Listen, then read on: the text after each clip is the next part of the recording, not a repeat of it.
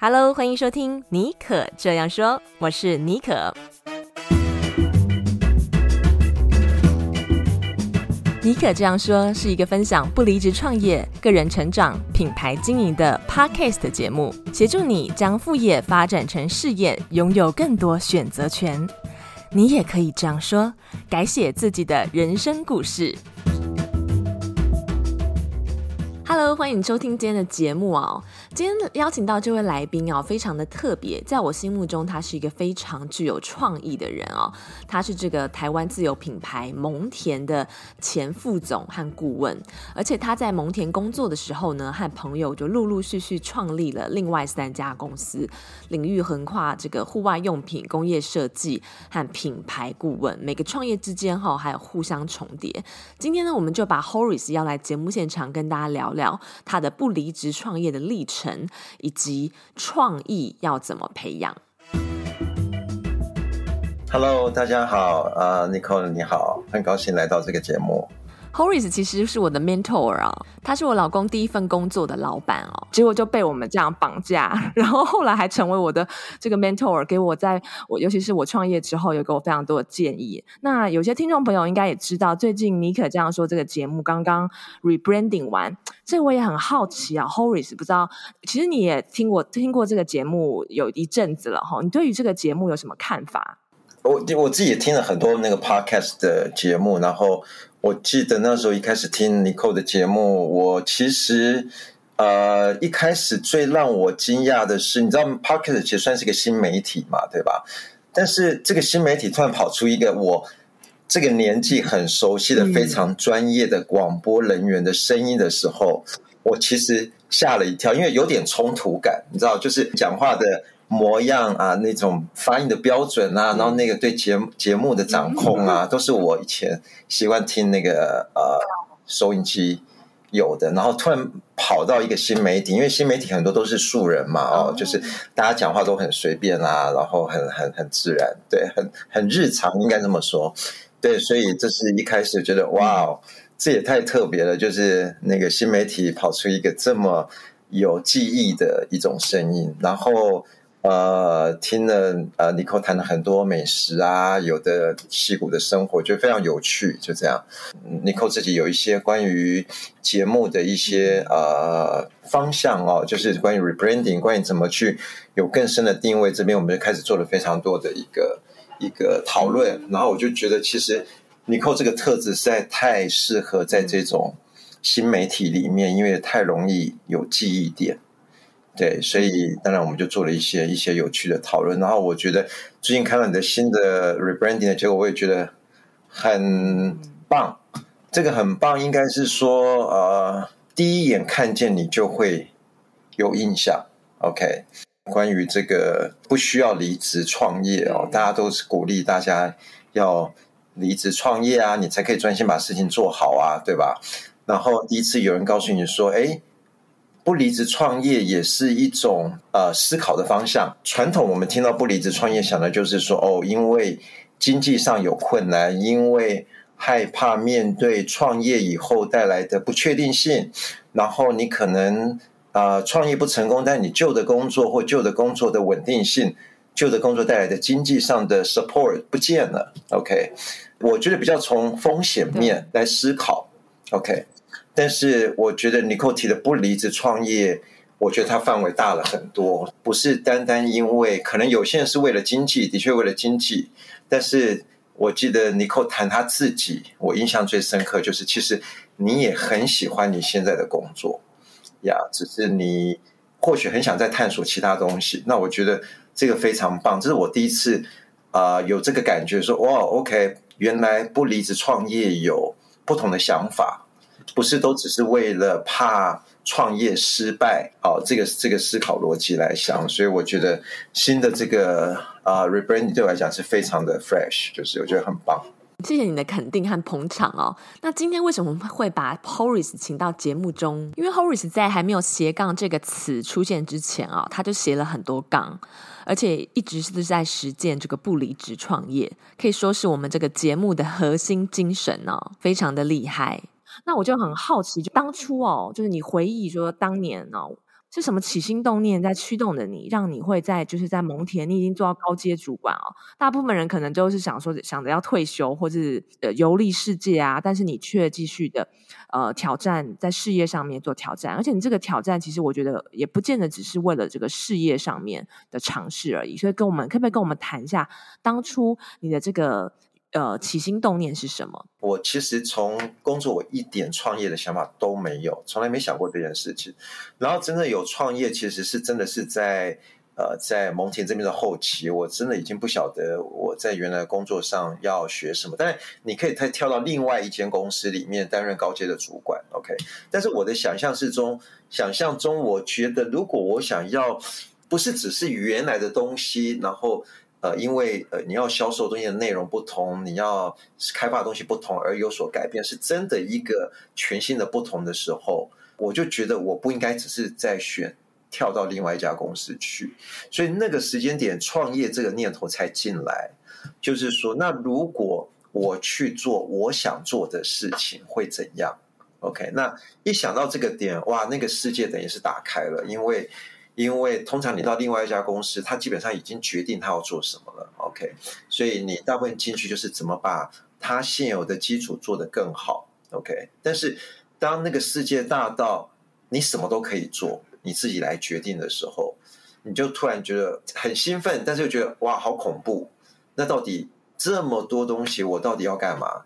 对，所以我觉得是那个时间点，我才一脚踏入到创业这个这个想法，然后。我其实我没有离开，就是回到呃一开始我说呃 Nicole 那时候我看到你的新的 rebranding，就是故意不离职创业，在那个时间点，其实我没有离职创业，纯粹是因为我还是很喜欢我的工作。当时那个工作其实对我来讲。就是你还是很 enjoy 在科技的这个市场里面去思考软体，那时候因为软体已经从早期的套装到这个 SaaS 哦，到然后到订阅制嘛，就这个这个，然后在思考后面到底它要往哪边走，就我还是非常享受在这个事情里面，但我只是觉得我学的东西很少，已经有点不满足，然后我很想还还有没有多的东西可以进来，所以。我然后呃，原来公司又还是很需要有人 take care 某一些事情，所以我是因为这个原因，我才选择呃跟公司，我就跟我老板提说，那我可不可以一个礼拜来上三天班，然后两天我要做我的事情，然后。但是你是副总，呀呀，还是挂副总？当时在听起来蛮 crazy。哇，二十年前就提出这样的要求，哎，真的是很前卫。呀，在那个年代，但我这个人就是我，其实做事情我没有那么多想他可以或不行。嗯、当时我的想法是说，那我的确是有，就很想再有做一些不同的。然后，然后我也很喜欢现在的工作。那如果我那时候就想，那如果我分。三天在公司，两天做我的事，那我可以做好吗？那我就自己把三天，如果我在公司，我该选哪三天？然后这三天我应该怎么去呃分配我原来的工作，跟跟我互动的这些这些部门呃主管该怎么做做安排？或者说我原来参加哪些会议，我最后只参加哪些重要的会议就好了。我是把整个 plan 都想好，我才去跟我老板谈。哦，有配套措施的。对对对，我跟他讲的时候，嗯，那老板应该很难 say no 吧？啊、呃，我想一开始他还是很 shock，他想说，嗯，哦，你副总你要跟我跑去做 part time，呀，yeah, 但是我又把那个呃那个执行的细节讲得很细。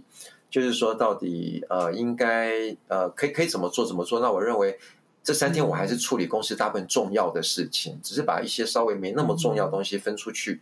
那我觉得应该基本上不会有影响。那当然，最后你还是要有一个给老板压力，那个压力就是那不然我会离开哦，因为我觉得对大部分的老板总是不喜欢改变嘛。对，那当然我也有我也有这样的决决定，就是如果他接受我离开，那我就真的离开。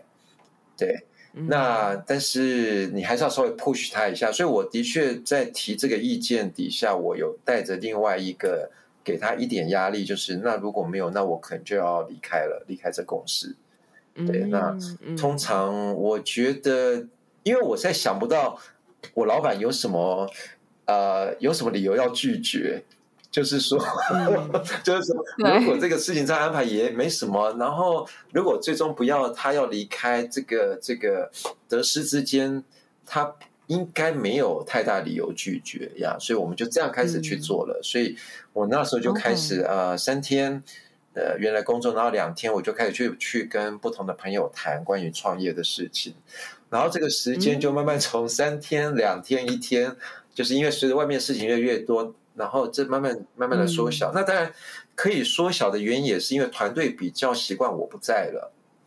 所以嗯，他们可以自己做一些运作。没错没错，大家其实，在过程里面会互相调整嘛，啊、哦，会动态式的调整，嗯、所以其实在，在呃随着一年一年慢慢减少，大家也习惯。然后我的方式就是尽量只留下呃非我做不可的事情。呃，一些比较决策面，或者是一些需要决定一些方向啊，公司产品方向，或是未来一些市场方向的东西，才留在身上。所以就竟然就这样一直走，这样维持多久？就是这种后面这段其实已经我从呃二零一二年，所以应该已经十年十一年了。OK。呀，已经走十年十一年，就是一直从一开始四天三一个礼拜四天三天两天一天，嗯、到最后维持在一天的时间里面。哦、然后我随着我外面的时间越来越多，就会才会刚刚呃 Nicole 有介绍到，就是有 我开始在探索我自己有兴趣的东西，嗯、包含有一家呃工业设计，因为我一直对呃设计这个东西很有。很有感觉，就是 你知道，就是每次看到一个，例如说，我记得那时候一开始看到那个呃第一代的那个 iPod，那时候台湾的没有上，然后是从国外买回来，然后看到那种非常被呃设计的非常完美的东西，你就会觉得天哪，那个设计师脑袋到底装了什么？他怎么可以找预测人在跟他的互动会有这样的行为？那他都想到了，他都事先想到了。呃，我一直对设计很有兴趣，所以也就跟认识的朋友就开了一间设计公司。设计公司后来也有一个呃品牌，因为我也提，就是我一直觉得台湾的公司真的都很不重视品牌。我所谓一就是说对品牌的理解还是不够深入，就是呃常常把品牌当成一个只是美化或是化妆帮。一个企业化妆的工具，他不知道品牌其实是一个呃公司，他就是他他的 belief，他相信什么，然后他有一件他很想做的事情，然后他把这个理念带给他的消费者，带给他的 user。嗯、那呃，所以所以有呃就有另外一件事呃，关于做这个平面视觉跟品牌的共识。也是跟朋友，那另外一个呃户外用品，我想这个是比较特别，因为这个是.其实我我不是一个、嗯、一个呃就是呃常跑户外的的人呀，但是在这家公司我就比较负责营运 operation，那呃但因为这也是一个因缘机会，跟几个朋友一起合开的公司，然后我其实非常喜欢看别人做户外活动。就是说，那个、嗯、那个氛围，那是一个脱离你日常生活一个很不一样的一个、嗯、一个一个空一个空间一个活动，然后人在那个空间底下有一种动态感，是你平常在城市里面看不见的。呀，所以我非其实非常享受那个户外的空间，虽然我不常做，所以呃，就跟朋友合开了这个户外品牌，然后主要是做好划船，就是独木舟，划这个独木舟的一些相关的一些船桨啊，上面的包带啊，然后一些一些东西，所以就是目前就有这三家公司在进行。非常的充实哎，对你有一点很很好奇，也觉得觉得很很酷的一点是说，我感觉你完全这样一路走来，你从来好像不会因为，可能这就是刚你从国外回到蒙田那一阵子，你说都一直在工作，但是除了那一段时间，我觉得其实你的工作是以生活为主的，嗯、因为我们看到是说你很享受生活，比如说有一个最新的产品上市的时候，你一定会呃领先所有人，就是是把它拿到手，然后去玩，嗯、呃，去这个呃体验它，玩它，然后你也就是很 enjoy 美食啊，生活的小细节这样子，就是感、感觉就是怎么可以好像时间很多，然后同时还呃在这三间公司都担任很重要的职位，可不可以跟我们分享一下你到底是？怎么样可以这样子悠游于不同工作之间？你的这个呃，你是怎么样拿捏工作和生活的这个比重？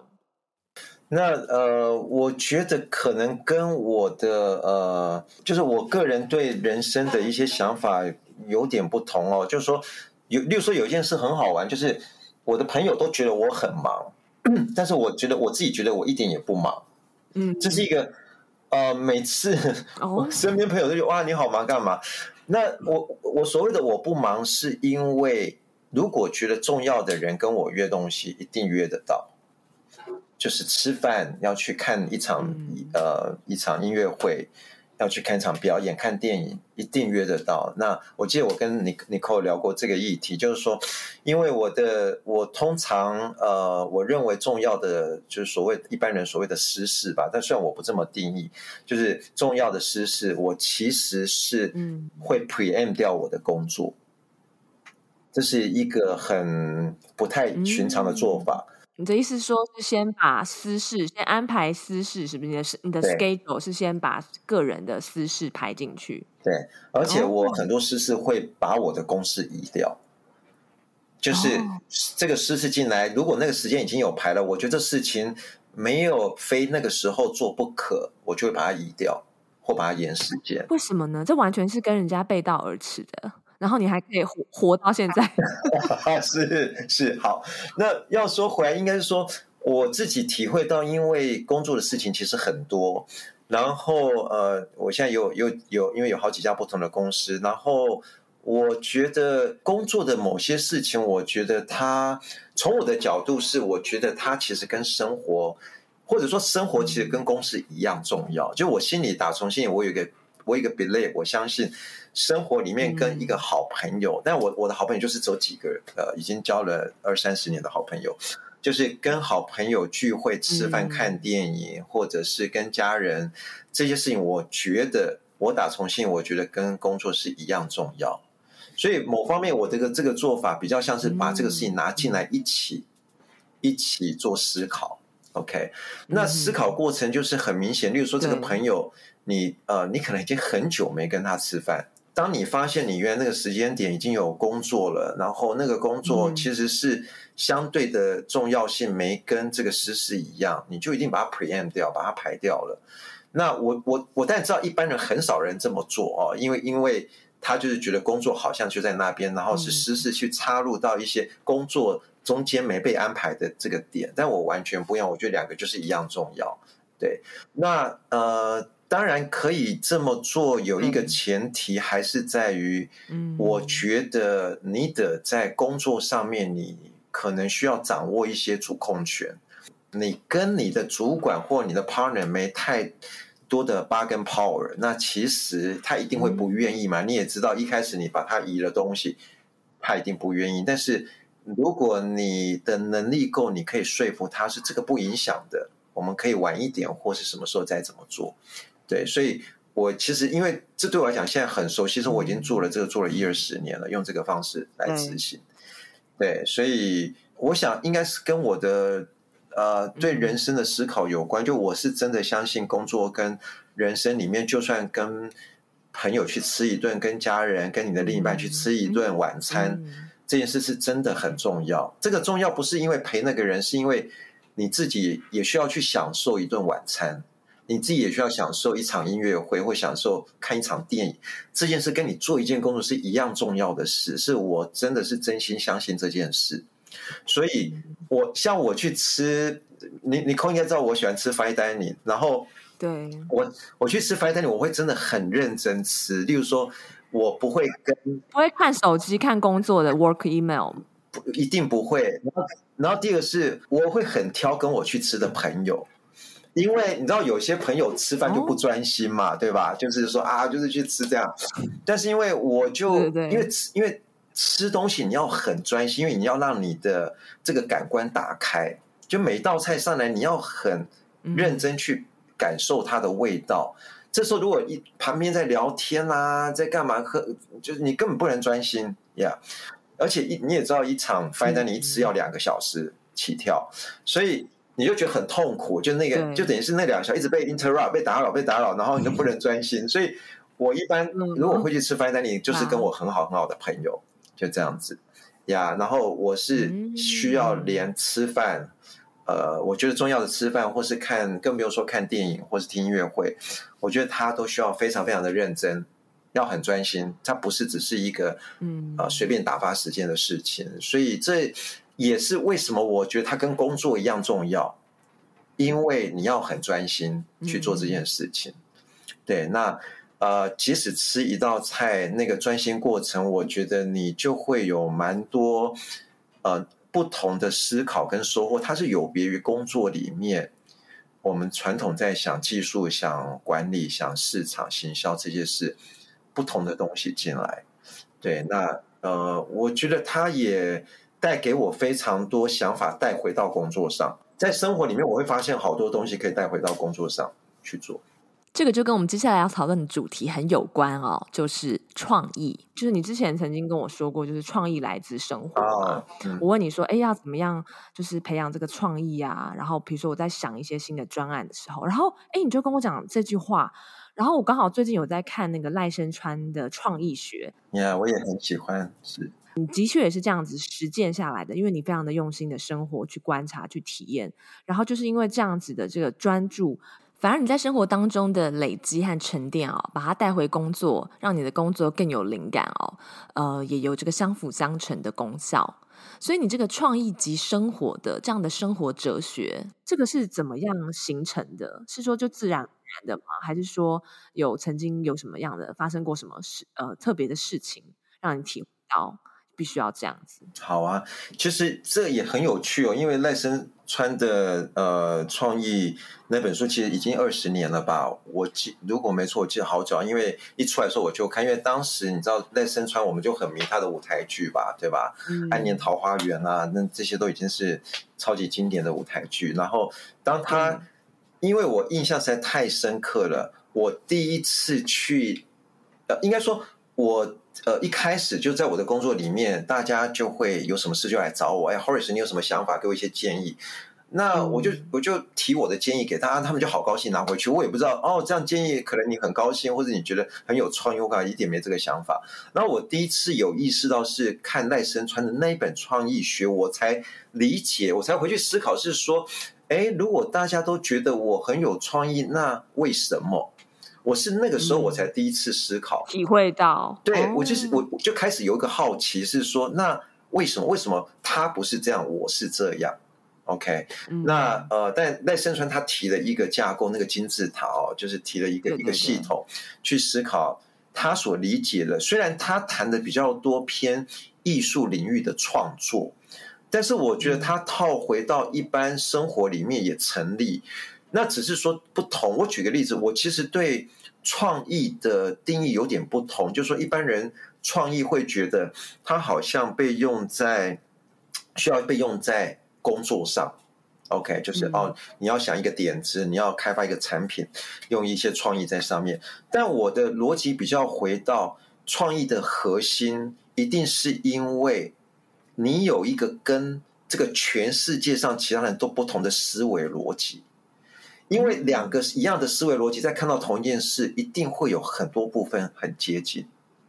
嗯，对，所以我其实，在看那本书，我就回来探讨，那一定是我内心有一个跟别人想法不同的点。对，然后我就我那时候才开始找，那我就开始找，就发现，哎，好像真的有。例如，我刚刚跟你讲的，就是，哎，别人好像不会把。私事穿插到公事里面来，还排那么重要，特别是对一个已经忙到常常又出国，然后整个行程表排得满满满的人来讲，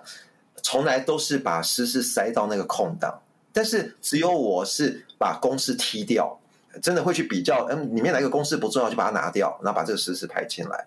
然后我就觉得，哦，OK，那这个是我一个很不一样的点。OK，那又例如就是说，我觉得我是一个不太，呃，就是我不太对事情的好坏做道德判断的人。我举个例子哦，你如果问一个人说，哎，你的你的梦想是什么？他的梦想说我是赚钱，你就觉得啊，你的梦想怎么会是赚钱？就觉得好像不是很很政治正确，类似是这样。对，但是因为这也很怪，我就觉得，如果这是你真实的感受，那就是真实。也就是说，我觉得我可能更在乎真实是什么。嗯、如果你真的很爱钱，很喜欢赚钱，那那这就是你现在的状态啊。赚钱是你的梦想，为什么 Why not？为什么不行？呀，对，只是说，或许你这个时间点你不太清楚那个。赚钱是梦想的更深的里面是什么？但是你的描述出来赚钱，它是这是没有错，因为的确是你在那个当下你自己可以理解的那个模样模式。OK，所以我不太对一些呃传统社会认为这个不好，例如说啊，我就例如说，哎，你以后长大干嘛？没有，我我什么事也不想做，我想待在家里，每天看电视，窝在沙发。我也很能接受，但是我会更好奇是为什么你要这样想？就我相信你这样想一定有一个一个逻辑，所以所以我觉得这可能也是一个点，就是说我不太对一些一些看似不符合社会的标准的事情给予标签化，因为你想，你如果都去满足社会的标准，那你一定跟社会一般人一样啊。是啊，因为因为那你就跟他一样，你不可能想出一个跟别人不一样的东西。很很有趣，我当时并不是因为想这样做而故意这样做，是一个就在你的人生过程里面，你就自己走。只是赖声川的那个书，他突然打开了我一个事情，是说为什么我这样做，我到底背后在想什么？后来我就觉得，原来创意的真正核心是你要活出一个自己很独特的方式，这个方式的要摆开。所有人告诉你什么好，什么不好，就只有靠你自己的感觉，你自己感受过，觉得是好就是好。虽然整个世界告诉你这个不好，但是你你要相信你自己觉得好。但是你觉得好的这个底层是什么？也许你需要花一年、两年、三年去消化，你才能够知道。嗯。但你得要先去，呃，怎么讲？就是先去接受你的感受，因为我觉得。人的感受是最诚实的，就是例如说，你被迫参加一个东西，不管你如何装，你就知道你的心里怪怪的。如果你不去把那个心里那个怪怪找出来，你永远不知道你为什么去明明去参加一个一个一个呃，你你很熟悉的宴会，呃，很平常很常去的一个活动，但是就怪怪的。嗯哼，这样，那我就很喜欢把那个怪怪的找出来。就是哎，例如说，我举个例子，我以前在做业务，呃，我真的会这样，就是在跟在跟呃比呃，如果我的客人，我的客，其实我们跟客户都是有时候都是变朋友嘛，会去吃饭。但是因为如果他谈到跟公事没关的时候，我就自己切入到一个我自己的呃空间里面去思考，我其实都没有在听他在讲什么，我就只是会应。附和他，然后我就会回来去思考，那到底是为什么？为什么这个人是我在工作上很久的朋友，生意上的朋友，然后我也很 enjoy 跟他，但是只要他谈到某些非工作以外，我就会自己切入一个世界。后来我发现，原来是因为，嗯，因为他对于我来讲就是一个工作上的事情。OK，对啊，所以一旦他不是在谈工作。会中傲 是，我就有点 fail out。那嗯，那但是这个形式是为了 keep 我还是在这个工作上跟他互动。但是这很好玩，就是当我意识到我有这件事的时候，我后来就会去思考一件事，就是说，哎，为什么呃，我我的一个 part 我的 partner 在做业务做的比我好？嗯哼。后来我我发现，我其实没有真心的喜欢做业务。只是我认为，做一个总经理，做一个副总，你不能不懂业务，所以那是一个你必须懂，你必须去做。但但其实我并不享受那整个过程，所以我自己就有一些行为模式发生了。对那呀，那那我觉得这个呃，这种回看自己呃，在在某些事情内心所产生的一些呃很很很幽微的、很模糊的小东西，然后去思考它，呃，我觉得是一个对呃个人是一个非常非常有趣的探索。有时候你一年搞不懂，但有时候你会在五年以后某一个时间点突然搞懂那是怎么一回事。嗯嗯，OK，我觉得你讲到几个呃，算是创意很核心的这个元素啊。第一个就是你比较不会对事物就妄下做一个判断，就贴标签这样子。然后这个真的是，因为我们如果要要培养这个，要让创意这个养成的话，真的不能是说你看到什么事情你就马上就给它归类，对，你必须要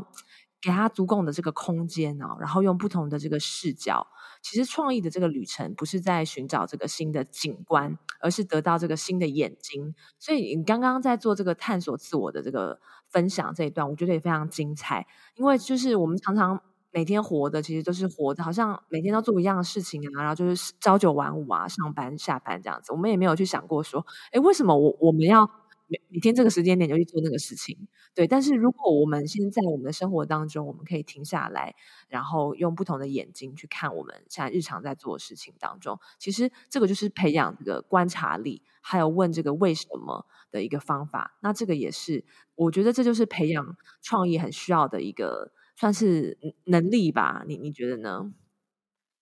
？Nicole 刚刚这个这个回应，我觉得我觉得很棒哦，就是说另外一个。观看的一个一个眼睛。那我其实前一阵子在呃，就是应该说呃，去就是我呃，就是很常去学一些有的没的，就是就是觉得有趣的东西就会去去上课学。然后前阵子我们呃有学了一个有点像是沟通上的东西哦，就是说两个人对话。那这个事情我也有点吓一跳，因为我一直觉得我应该是一个还算擅长沟通的人，或者说还算。呃，讲话清楚的人应该这么在再去再去上这门课之前，然后上了一课以后，我就发现，因为我们那个课需要两方对谈，然后可能有第三个观察者，然后整个要录音下来，要呃结束要做逐字稿哈，就是把别人说什么你说什么逐字稿做分析，我就发现完全不是我想的这一回事。哎，我为什么听到别人讲的东西那么少？等到我后来回听，我发现别人讲了好多好多讯息。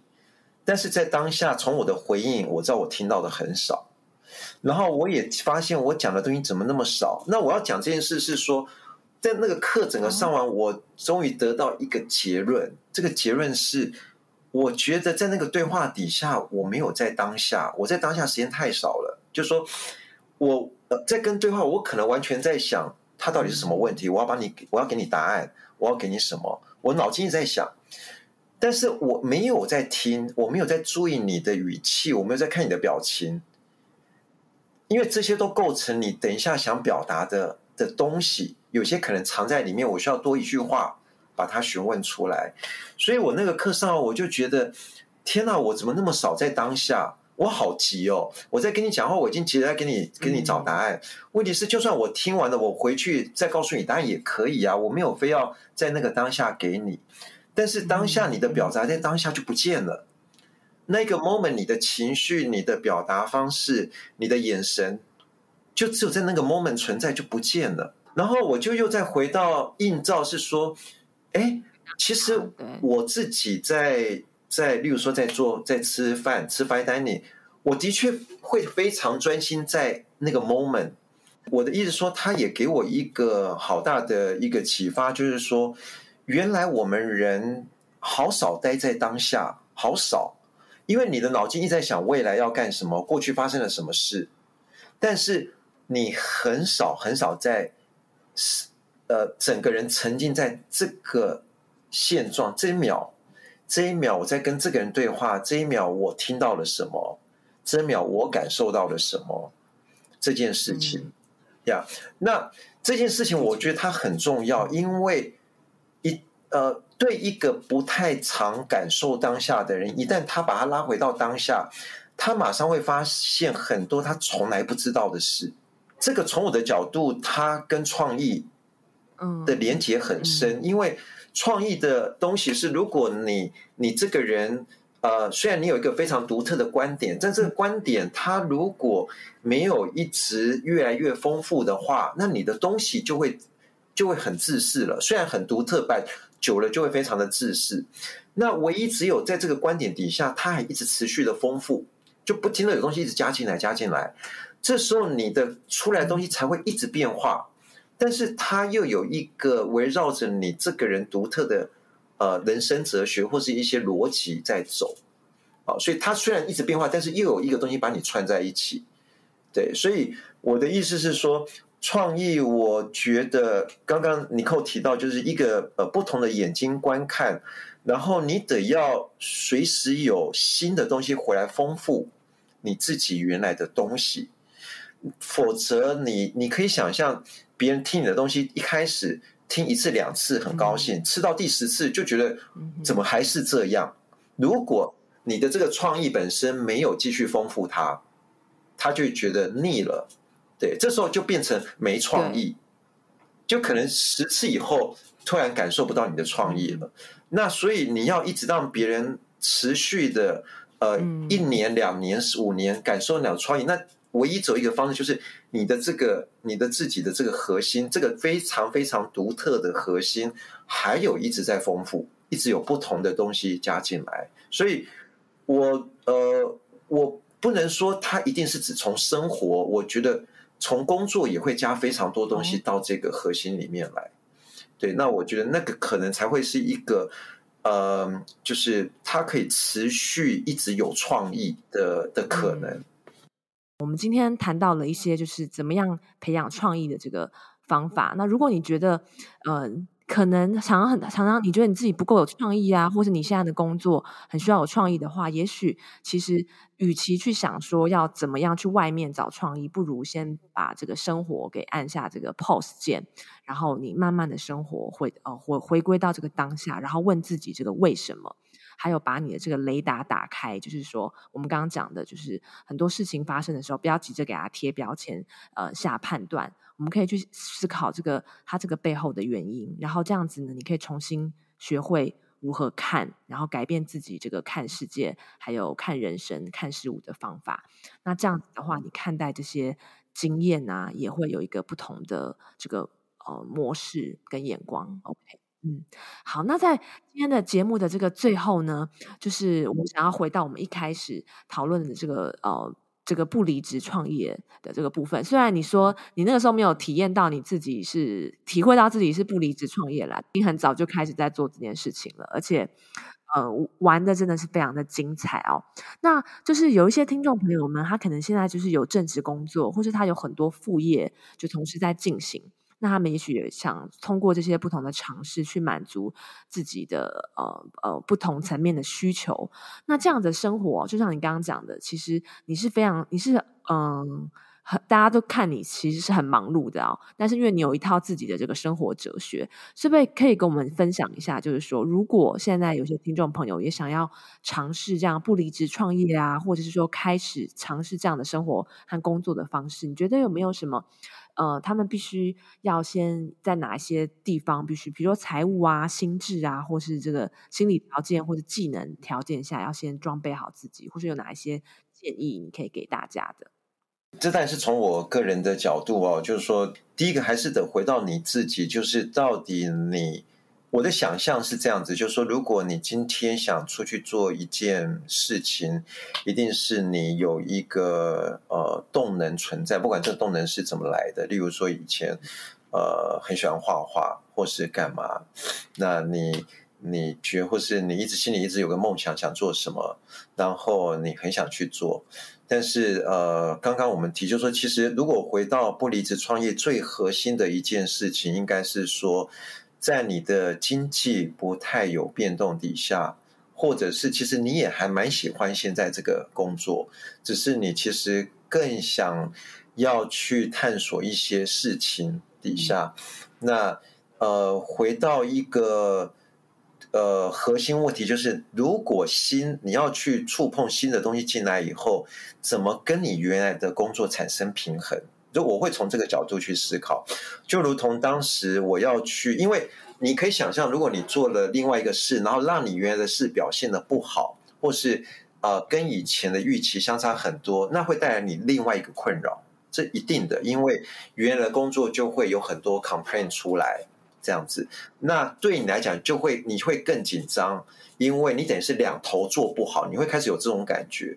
所以呃，如果回到我的个人经验，我的着眼点会就如同当当时我呃要开始做这件事，虽然我是一个副总，听起来好像没有 part time 的副总，但我觉得谁说不能有 part time 的副总？然后我是真的是深思熟虑，把这个工作该怎么安排、怎么做都想得很清楚。然后也在那个时间点，呃，从一开始我可能只有呃一个礼拜只有一天自己的时间，可能就只跟一家公司互动，到后面慢慢有更多的时间，我才跟更多不同的公司互动。就说这整个其实我都在思考的是，你一次如果要管两件、三件事的时候，因为既然你是不离职创业嘛，表示你肯定有两三件事要进来了，你要回到怎么把这些事都做好。一起把它放到一个平台上来看，